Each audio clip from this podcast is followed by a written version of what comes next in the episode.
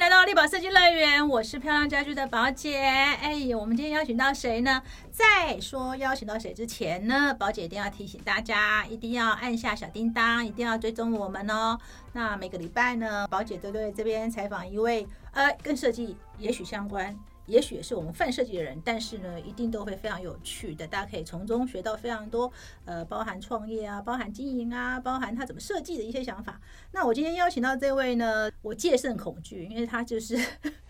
我 的老师，就是我们台师大啊管理学院的教授，也是我们呃台师大公共事务中心主任康敏平康教授老师，跟大家问好。嗨，各位听众，大家午安，好，大家好。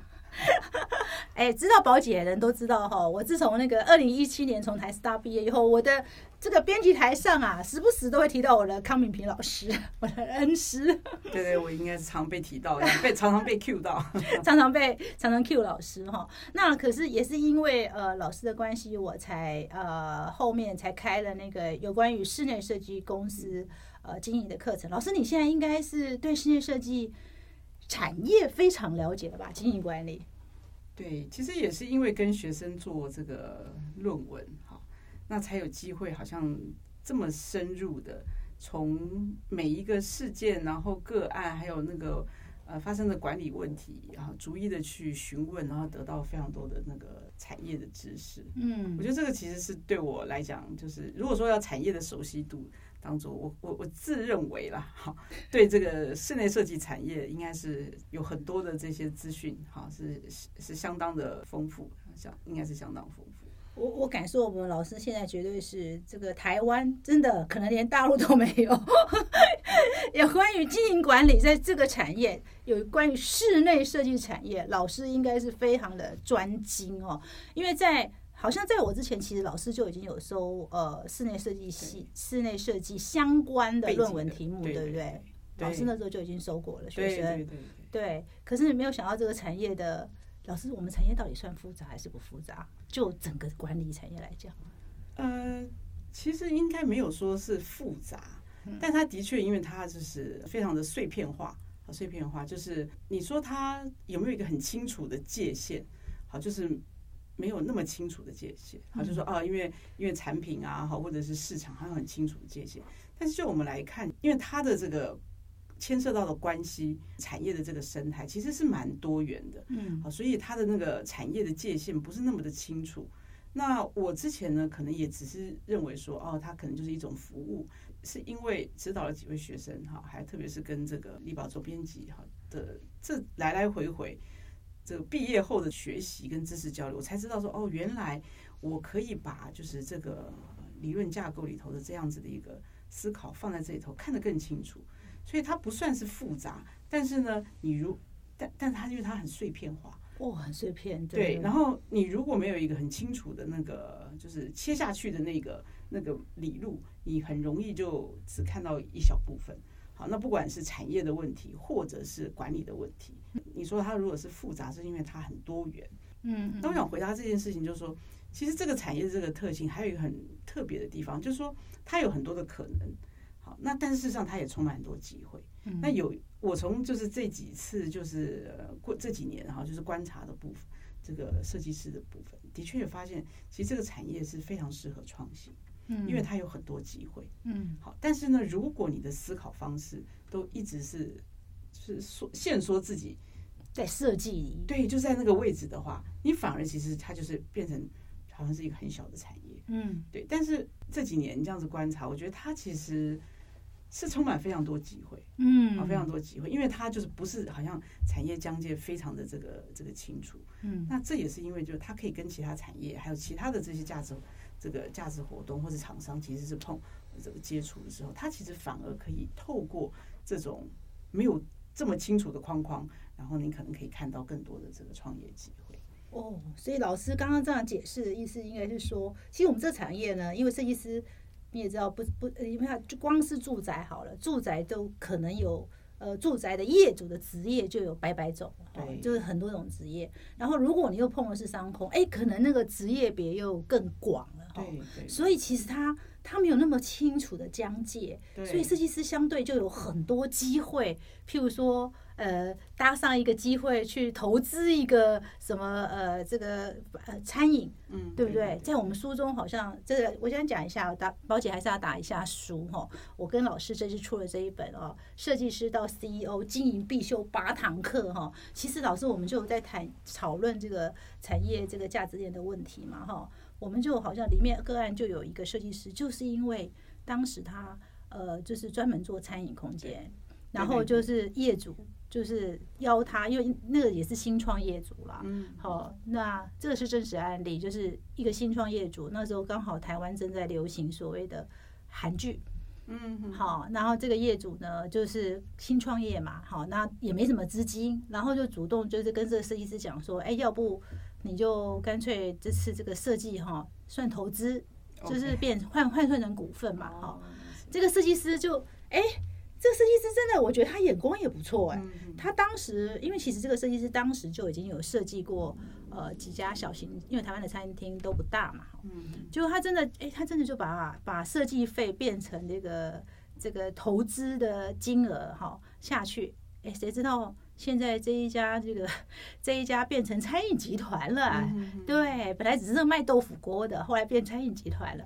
哎，这设计师后来变成室内设计师副业，我应该这样讲。这个产业，这设计师其实本身其实机会就就非常多了哈就。因为它本身其实就是非常能够创造附加价值的一个、一个环节。嗯那这个环节，因为它大家都会对接到非常多的呃，就是我们叫做呃周边的或者是协力的这些呃厂商。那你如果把它当成是一个生态生态系来看，就是它从这边来讲，就核心虽然是是设计，但是因为它必须要变成是。呃，有价值的产出，所以这个产出就会接触到不同的这个产业，包括比如说医疗了，对，或者是呃地产。这个对地产，对，嗯。那甚至就像嗯，有些比较更专业的，好嗯。是这个这个空间。那当然住家这是其中一种。嗯。那住家当然又牵涉到你住家的住的这个人，好，嗯那他的想法，他的呃生活的历练，好，嗯。那因为你是要服务他，所以你也会在这个层级当中呢，其实你接到很多的机会。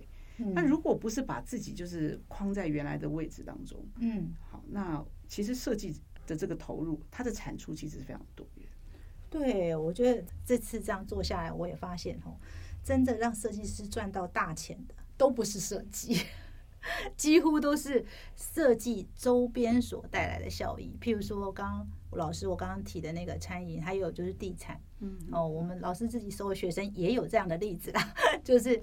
专门做地产，嗯然后可能就有代销或奸商找他一起投资，其实最后真的让他获利的。说真的，赚最多钱真的也就不是室内设计了。说真的是这样，嗯因为我就是观察到，就是说，因为这个产业环境的关系，所以我发现设计师很容易就跳出来，他自己变成这个创业家。嗯好，嗯那创业家本来他的特性就是要开疆辟土，嗯嗯好，但是在创业的过程当中呢，其实面临到的一件事情，就是一定要变成是有组织。就刚刚讲说，你说这个产业很复杂，然后呢，它有也有非常多元的这个接触，但是你怎么样，就是就的确它有很多的吸引力，因为它会碰到很多的机会。嗯但是机会这件事情，怎么样变成落实到财富，或者是落实到这个绩效，有的时候呢，会可能是过眼云烟。蛮多事的，蛮多事的，对，就是因为他有时候机会来嘛，好，嗯比如说啊，刚好那个地产啊，或者是嗯。经济的这个，譬如说两岸的关系哈，或者什么，它其实都会，你看起来你在这个这个呃趋势当中呢，你会感觉到机会，好，嗯。但是有的时候，如果你全部只靠机会好来做事的话，就会呃机会没了之后，你就怎么会摔下来，你可能都不知道。嗯嗯嗯，所以呢，就像我们就是在写这本书的时候，好，那也必须要说阿宝真的是巨细靡遗，就很多的案子，我其实我自己在看的时候，我都觉得真的也太有趣了。好，这太有趣，就是那个实际在营运的过程当中有哪一些细节，那真的就是印证了我们在呃企业管理讲的那个呃几种功能性活动，嗯就是我们讲产销人发财嘛，嗯哈、就是生产啊、行销、哈、人力资源管理、财务管理跟这个创新创业设计。那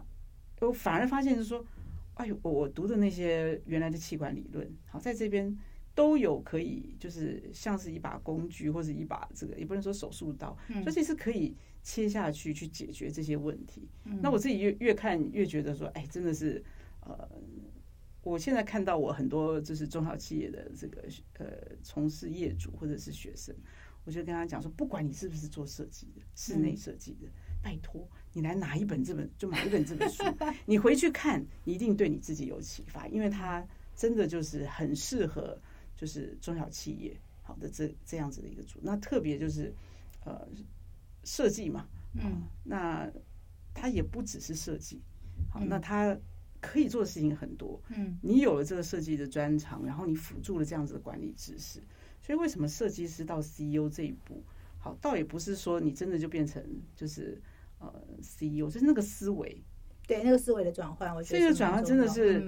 呃，就不会说让你的那个抓住的机会像过眼云烟一样，嗯嗯，就是机会过了就过了，嗯，那反而其实是可以就是嗯。反正可以其实落实很多，我知道设计师可能都有一些理想性，嗯，好，有一些梦想或者有一些呃，就是很认同的一些价值。但是我自己都觉得，有时候看看他们会觉得有点可惜，是因为这么好的一个 talent 哈，这些这个天分却被这些不该有的事情去干扰。嗯嗯嗯嗯，对。我我必须讲说，老师的课真的是帮我助我很多，因为我那时候记得我第一次上到老师的那个事业策略的时候，老师讲到刚刚讲说采发这些事情，产销人发财的时候，这些对，老师那时候第我才记得我们第一次上的时候，我想说哇天哪，这每一每一样都可以对应到我们室内设计现在产业的一些状况，譬如说行销是什么，其实。我们有我们那时候我记得，因为我的论文是写中小企业。呃，海外市场的进入嘛，对，那时候我们就一直在讨论地理环境这件事情。其实那个时候在对那个事业策略，老师讲那个策略的呃六大构面的时候，其实那个时候我就觉得啊，这每一样都是我们设计师应该学的。真的，我必须呃谢谢老师，就是在我写论文的那段时间，其实也是我觉得真正打通，应该是任督二脉，真的真的有那种感觉，好像以前对这个产业知道都是。片段片段片段，但是在那个论文的这个写的过程中，在跟老师讨论过程中，我好像突然就被老师打通了，就通了。其实我那时候就是说，我们的这样子的一个过程当中，因为我也有机会看到你你提供的所有的那些真实的案例。嗯，好，那这些真实案例对我来讲，就是像是那个。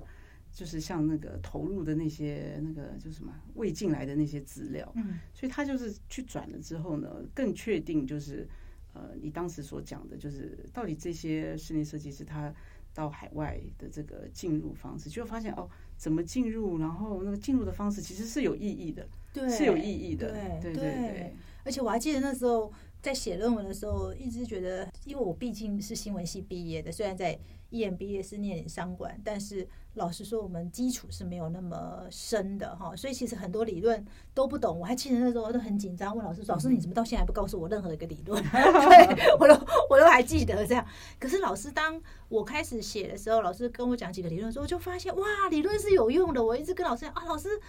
理论真的是有用的耶。因为在我们那时候海外市场进入的时候，就有提到一个跟着业主走。嗯，果然。就发现哎，很多都是这样。对我写那十一个，因为那时候采访十一家公司，哎，真的每一个一开始真的就是真的就是业主带进去的。就是服务业的国际化有很多都是跟着客户走对，就是跟着客户走。然后他就是因为当时业主可能去大陆，然后他就跟着去。那有的人就去了，就跟着哎就回来了，这样没有留下来。但是有的人就是去了之后，就有机会就落地了。好，这个就是一个，我觉得这是，哎，当时都，这这也是我觉得那时候，哎，我一直跟老师讲，记得写的时候一直跟，哎，老师理论有用，理论有用，这样。所以那时候我记得写完毕业之后，我就一直很迫不及待跟老师讲说，哎，老师，我们来开课吧，老师来开课。老师，你那时候怎么会答应我？这个也必须说哈，也不知道是小看谁了，就觉得说啊，那没关系，我既然已经有架构了，好，应该是不是什么问题？好。但是的确就刚就是，其实也回到你刚刚讲说这个问题，这个产业有没有很复杂？其实也还是有一点就是特性。嗯就你如果不是跟室内设计师或者设计师这呃这个呃实际从业人员好去接触的话，那大概可能也没有办法这么清楚。好，就是它的限制条件在哪里，它哪些地方没有被开发，或者是它应该管理的重点是什么。好，所以这个其实也是呃也也是这样讲了，就是这本书的产出。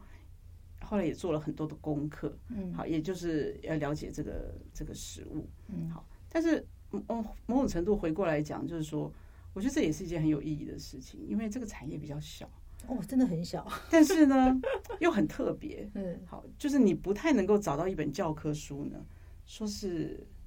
这专门为么清楚。他们写的，对对，如果有看到这本书的设计师，他应该是上辈子做了好事。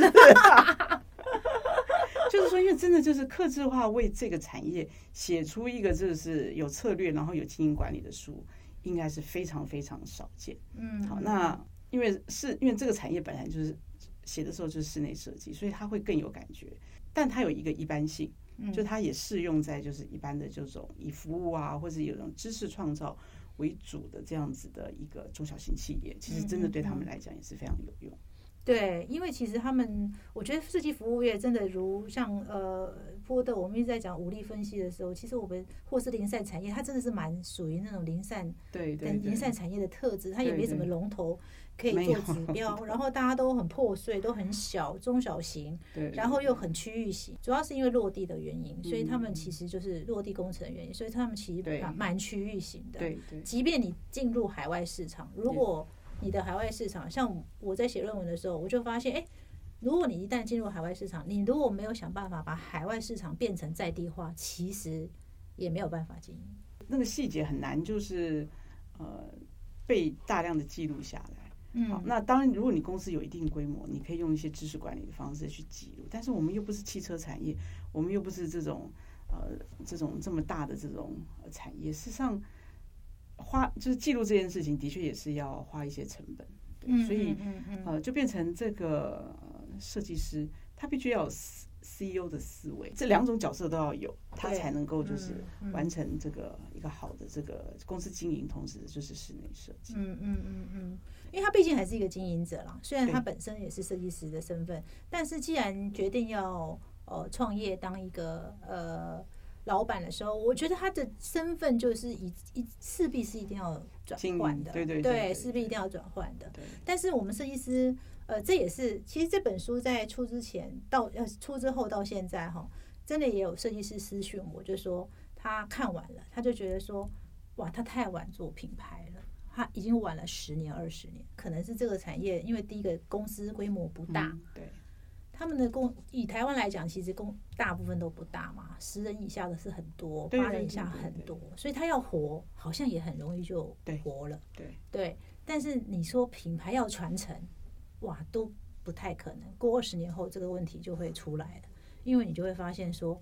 哎，好，到底要不要这个品牌怎么传下去？嗯嗯好、我还曾经跟老师聊过一个问题，曾经有个设计师就很好笑，他就做的很累，他就跟我讲说，呃他宝姐，我想要把我公司卖掉，我想说你要卖给谁？嗯，我那时候问他说，请问你是要卖给谁？你有厂房可以卖吗？你知道吗？别的产产业还有厂房嘛，对不对？你还有地产，就是设备可以卖。好，对厂房设备，我说哇塞，你们设备就 Apple 电脑而已，还不值钱，因为过期了，过期了。我说那你你你要卖什么呢？就会发现这产业真的有一天你要结束的时候，你会发现它没有东西可以卖，就是因为所有的东西可能都是在很无形的服务、很无形的一些脑力的创意，对，最重要其实就很多，它其实绑在就是人身上，嗯，包括甚至客户关系、业对主的关系，对，甚至就是说对于这些呃很多决策的判断，都在呃就是设计师或者是呃这个创业者自己的脑袋当中，嗯嗯嗯，那就变成呃很难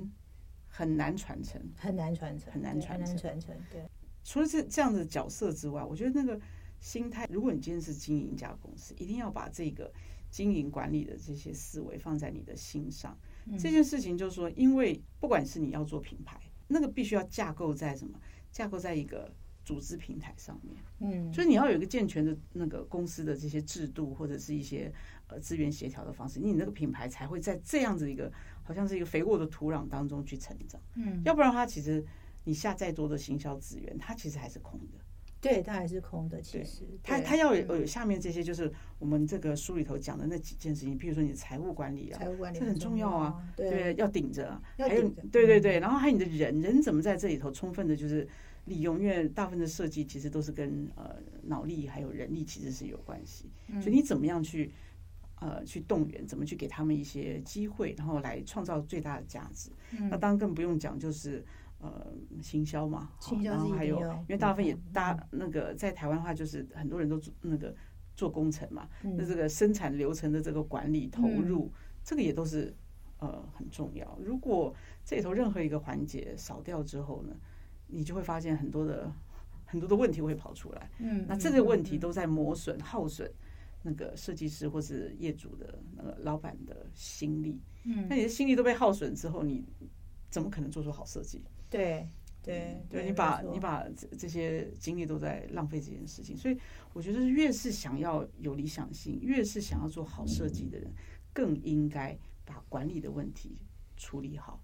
好让它有效率，然后让它不要干扰到我们的这个设计这个核心业务。好，那这个部分来讲，其实看了这本书当中，应该要呃有这样子的思维，而不要认为说啊管理就是一直在复制或者是。呃，就是扼杀创意，其实不是的，这两个是相辅相成。对啊，老师第一次来上我们管理课的时候，我记得，呃，二零一八我们第一次开课的时候。哎，真的很多设计师，你知道，因为我们在管理学上，我们常在讲规模经济，规模经济。那规模经济其实很多很重要，就是模组，就量重复对。对，要重复对。我记得老师第一次提的时候，哇塞，我们这些台下设计师都觉得怎么会，怎么可以模组？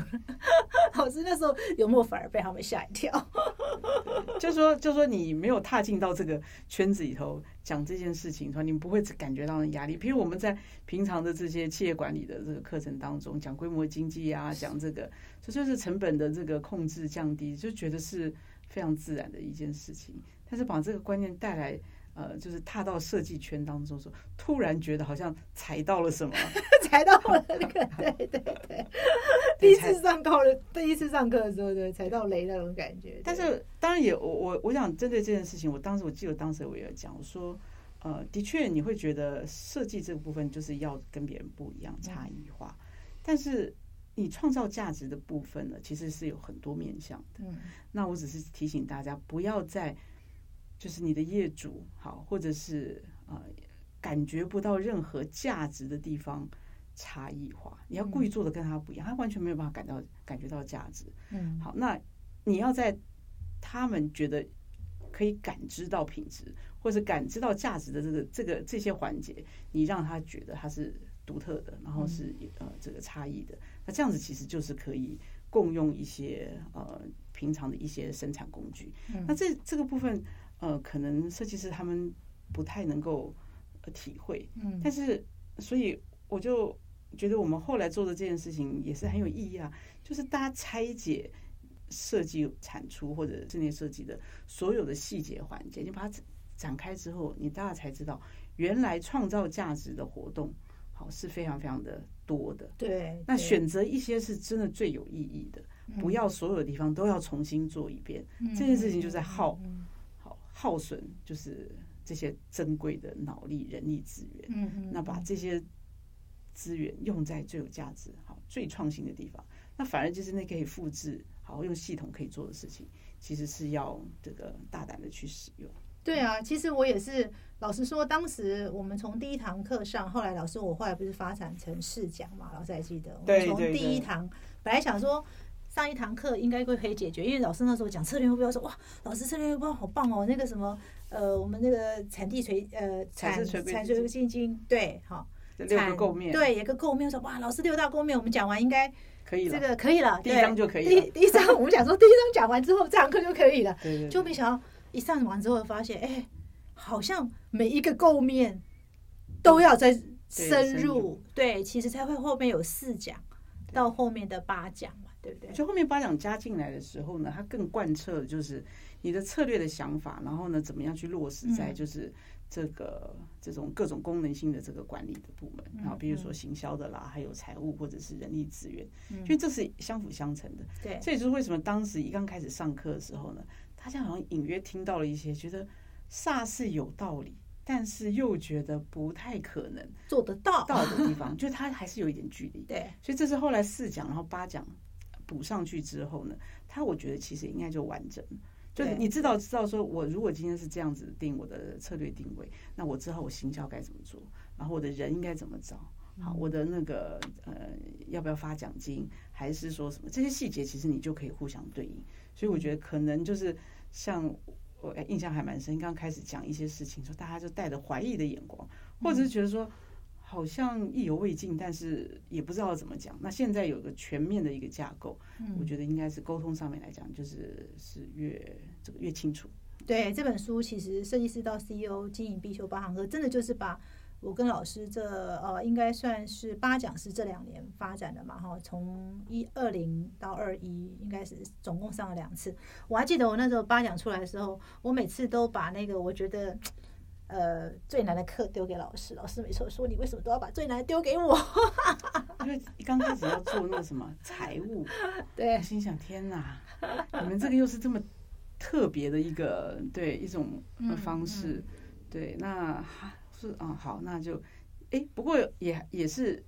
我们那时候我记得好像刚开始就是先从财务开始，对，就是到底它的这个哈这个现金流啊，还有那个资产负债表大概会长得什么这样子。然后怎么去分清楚到底哪些叫直接成本啊，哪些是间接的一些费用？好，那会不会跟这个公司的营营运的模式好会有什么差别？那为什么那些会赚钱的到底是怎么赚出来的？哈，为什么营收这么高，最后怎么一点钱净利都没有？好，就慢慢的其实是是用了很好的一些例子了。我觉得这个也是起步上面来讲，觉得那既然做了财财务财务的部分，那就人力资源当然是一定要接着啦，再下来。呃，什么创意啊，或者是对，还有关系对关系行销专案专案的这个管理对报价什么这些，我都一觉得都是呃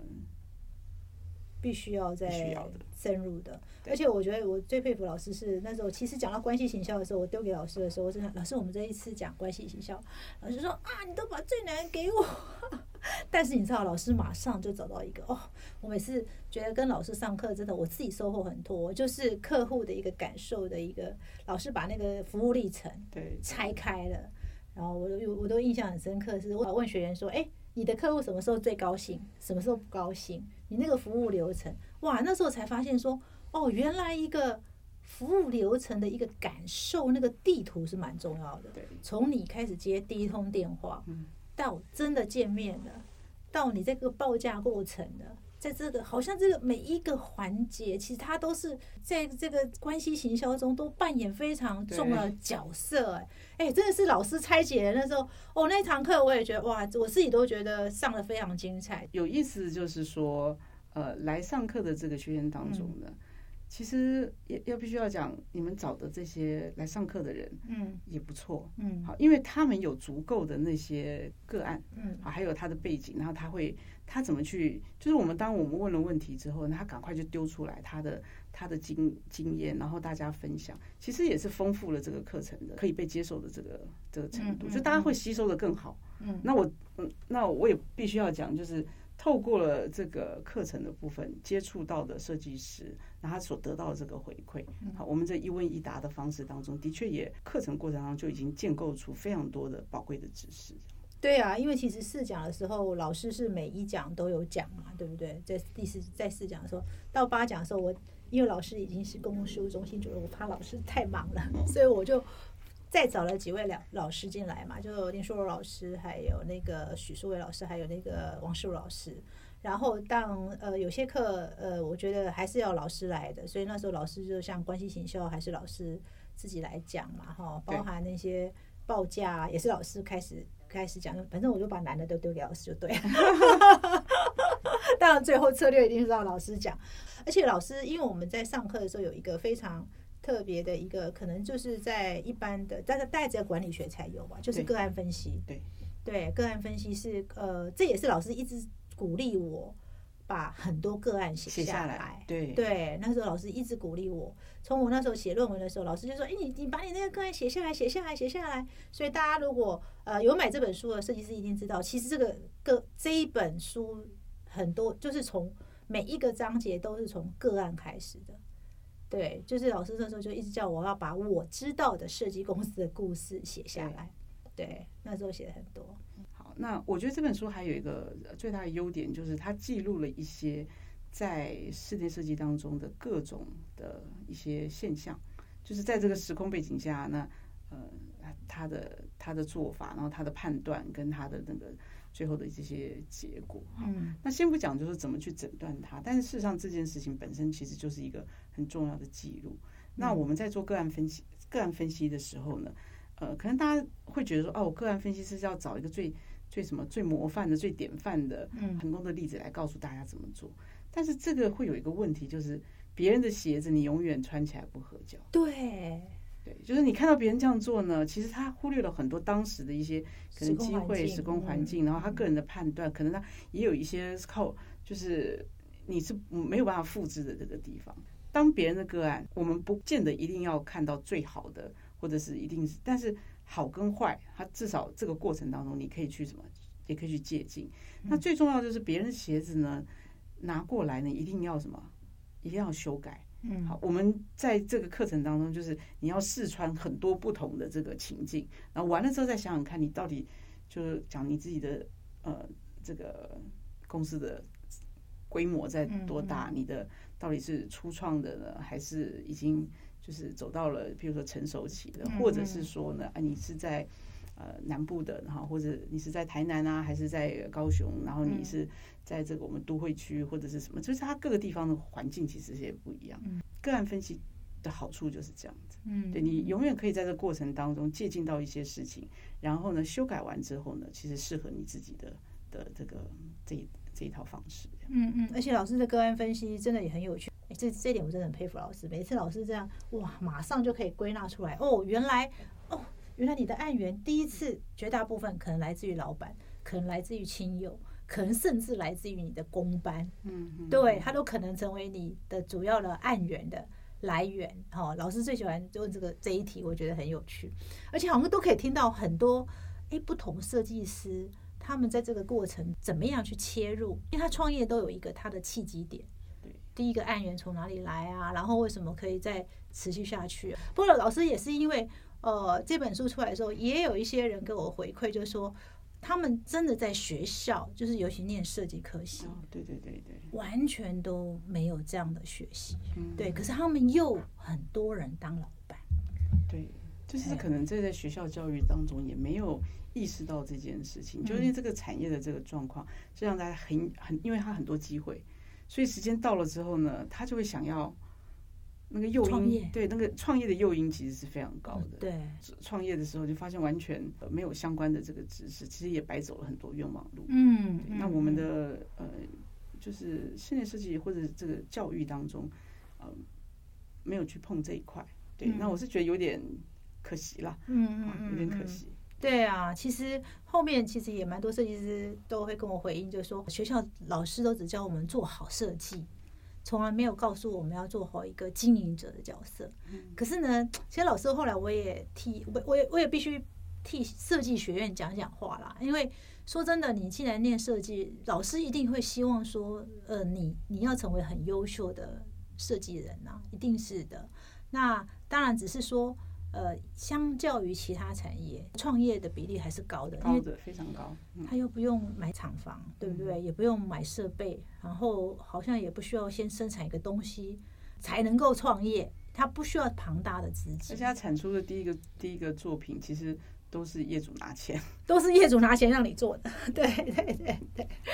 所以其实他也相对容易创业。所以只是说学校太着重在。呃，设计的这个教育忽略了经营的教育之后，发他们比较容易吃亏。而且我们真的发现很多设计师，这个老师最这几年跟着，就是跟我一起合作，就会发现，其实我们设计师真的还是很天真、很浪漫，对吧？因为他可能真的是，就是我刚刚讲的，踏进了这个跟设计师接触的时候呢，他们是真的很有理想性，哦，真的很有理想。对对，那当然也当然这个这个理想性其实是非常美丽的一个理想。我也觉得设计师设计师的这种 talent 这种这个天赋呢，是一个很珍贵的资源。嗯，好，所以呢，一定要有一个就是好的机制来辅助他们，让他们真的发光发热。所以，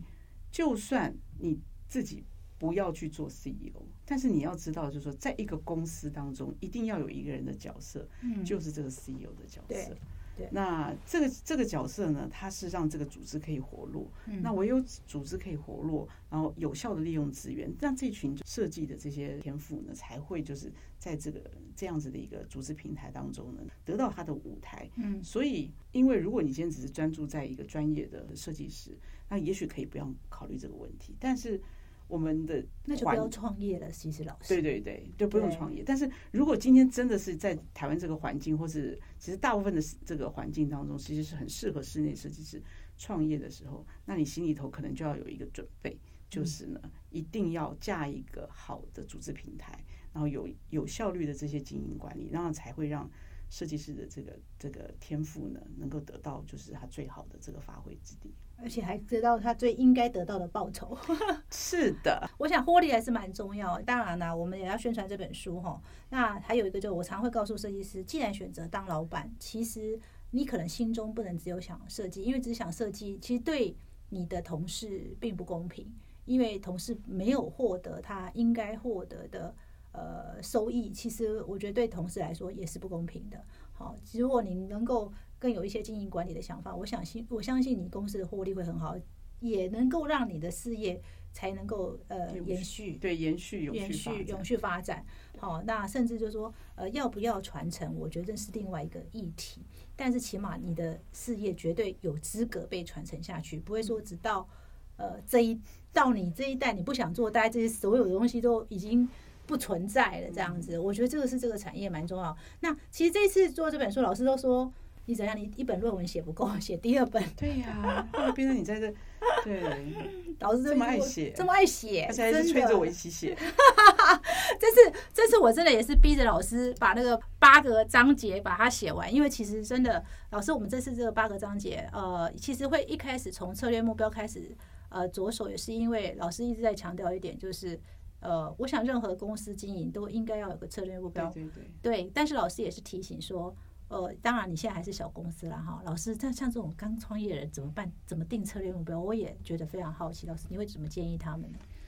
我觉得就是因为公司小，资源少，更要清楚你的策略目标。那大家不要以为说哦，那个策略就好像是非常非常高不可及，不是，完全不是。你也不要去觉得说啊，我一定要不要做一个要像什么苹果或者是什么这样子这个大的什么片，不是。你反而其实是。我一直在讲说，千里之行始于足下。你从现在开始，你的所有的资源其实都要在最有效的运用范围。那策略是什么？策略其实就是选择。嗯，选择就是一定要放弃一些东西。那可能大家想说啊，我刚刚创业，我要我要放弃什么？我觉得好像什么什么通通都都要，不是？就说其实选择这件事情最重要的事情，你要选择不做什么。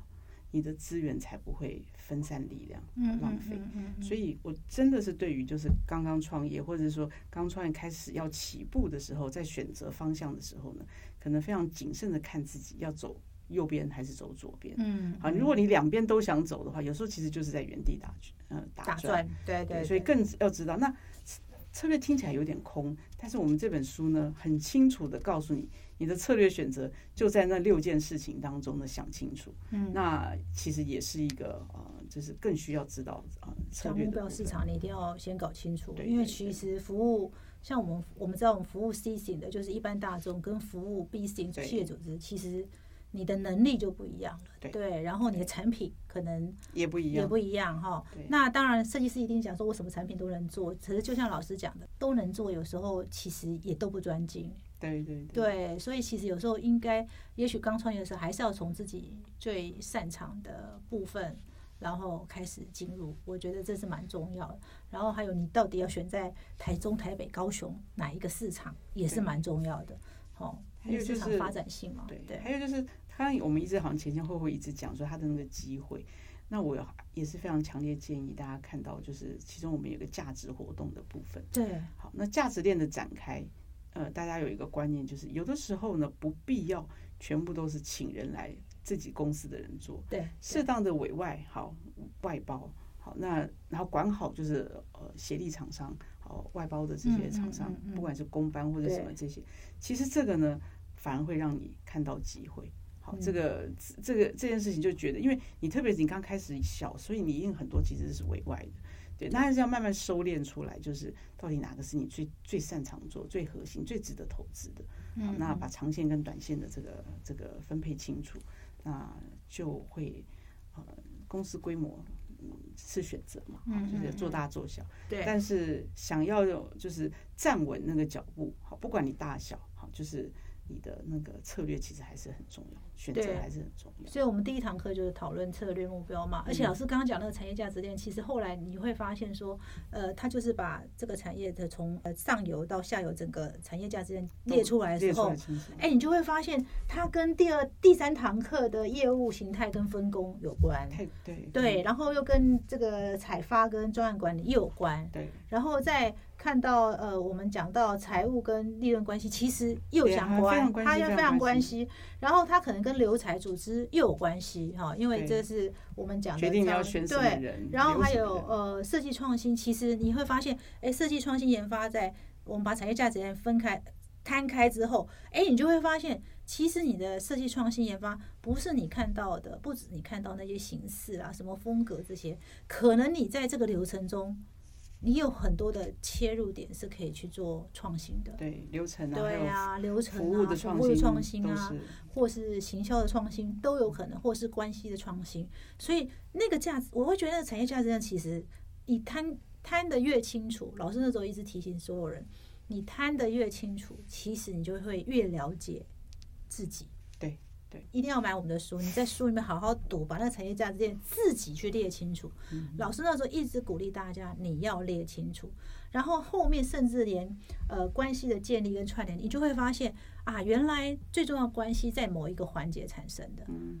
这个我们要拿回来做。可能在这个时候，商务就是我们自己要做，而且商务可能是一个重要关系人，你要自己可能是老板你自己掌控的，对，可能就没有办法交给呃，譬如说。你的主管或干嘛？所以，当你把这件事情摊开之后，这八堂课就串起来，就串起来，对啊，就串起来了，就很清楚的知道，就很清楚的知道嘞。你的决策应该要怎么？就要要留什么人？对，要选什么人？哪些人走了之后，你就是常态，那你就对，不用花，对，不用对对，不要花太多的那个对心力在上面。而且，对，而且老师，我最喜欢老师讲的那个留才的时候，最喜欢讲一句话，他就说。你是要那个庙大还是和尚大？对不对？哈，老师那时候一直告诉所有人说，如果你庙盖的够大，其实谁来敲钟，嗯，都可以，因为你公司本来就有制度了。人进来的时候，其实该做什么，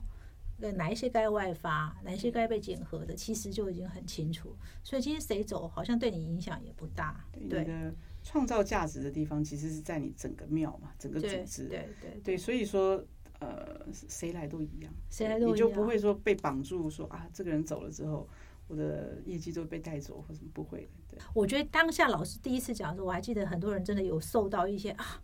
好像我是应该把庙盖盖大才对，对对对，大家都在养，对啊，他要养和尚是怎么回事？然后和尚果然养大都出去，出出去自己盖庙了。对，所以我觉得其实这个才是最最核心的地方哈。设计师到 CEO 经营必修八堂课，我真的是因为老师的关系才开始开展出这八堂课。那我也非常谢谢老师哈。然后，然后。在被我逼迫之下，哎，大家都不知道我其实老师很忙，尤其呃，老师这个接公共事务中心主任之后，刚好适逢我们台师大呃创校一百年，百年校庆，所以老师其实那时候呃非老师是非常忙的，然后还要募款等等的，所以呃能够把这本书完成，我们两个人应该都觉得是奇迹了，没有？对对对，真的也因为时间拉的稍微长一点。花了花了快三年，对，但是其实反而更成熟，哎，对，你不觉得？有有有有，就会发现，而且刚好这两年又是疫情，嗯嗯所以刚好遇到一些非常态状况，嗯，所以其实在这个过程中，反而你会发现，哎，很多事情更值得去探讨。对，好、这也是我觉得，所以这也是这一本书，就是我跟老师一起啊，设计师到 CEO 经营必修八堂课。那我们都知道，设计提案呢，真的是你们设计师的本事。但是呢，公司开大开小是选择，而且老师在书中，我们一直谈强调一件事情：你不是开大就好。嗯嗯嘿，我们也碰到，我们这我们在这个过程中，我们也碰到很多很厉害的小公司哦还更赚钱。哦对对对，然后还有就是，当然，这个是我们学经营管理一定要懂的，就是营运获利才是硬道理。对，对这是这个才是永续，好，对才是重点。然后不管是对自己负责，其实是对整个就是公司的所有利害关系人负责。是的，谢谢老师，大家记得去买这本书哦。那当然还有我们二零二三。呃，室内设计经营八奖也开始招生喽，然后四月开始哦，我也邀请到老师，还有刚刚我讲了几位老师，就是林淑柔、许淑伟，还有王世茹老师，还有我们装饰经的会计师，还有我们这次还有几个很棒的业师，就是刚刚老师的学生，也就是我们财运设计的吴金凤。好，木界的黄家祥，还有久坐的朱伯成，我们台北基础设计中心的黄怀德，研拓设计的张德良，哈，上长的莫妮卡、王延竹，为大家上二零二三的金鹰八奖哦，千万别错过喽。嗯，谢谢，谢谢老师。好，谢谢。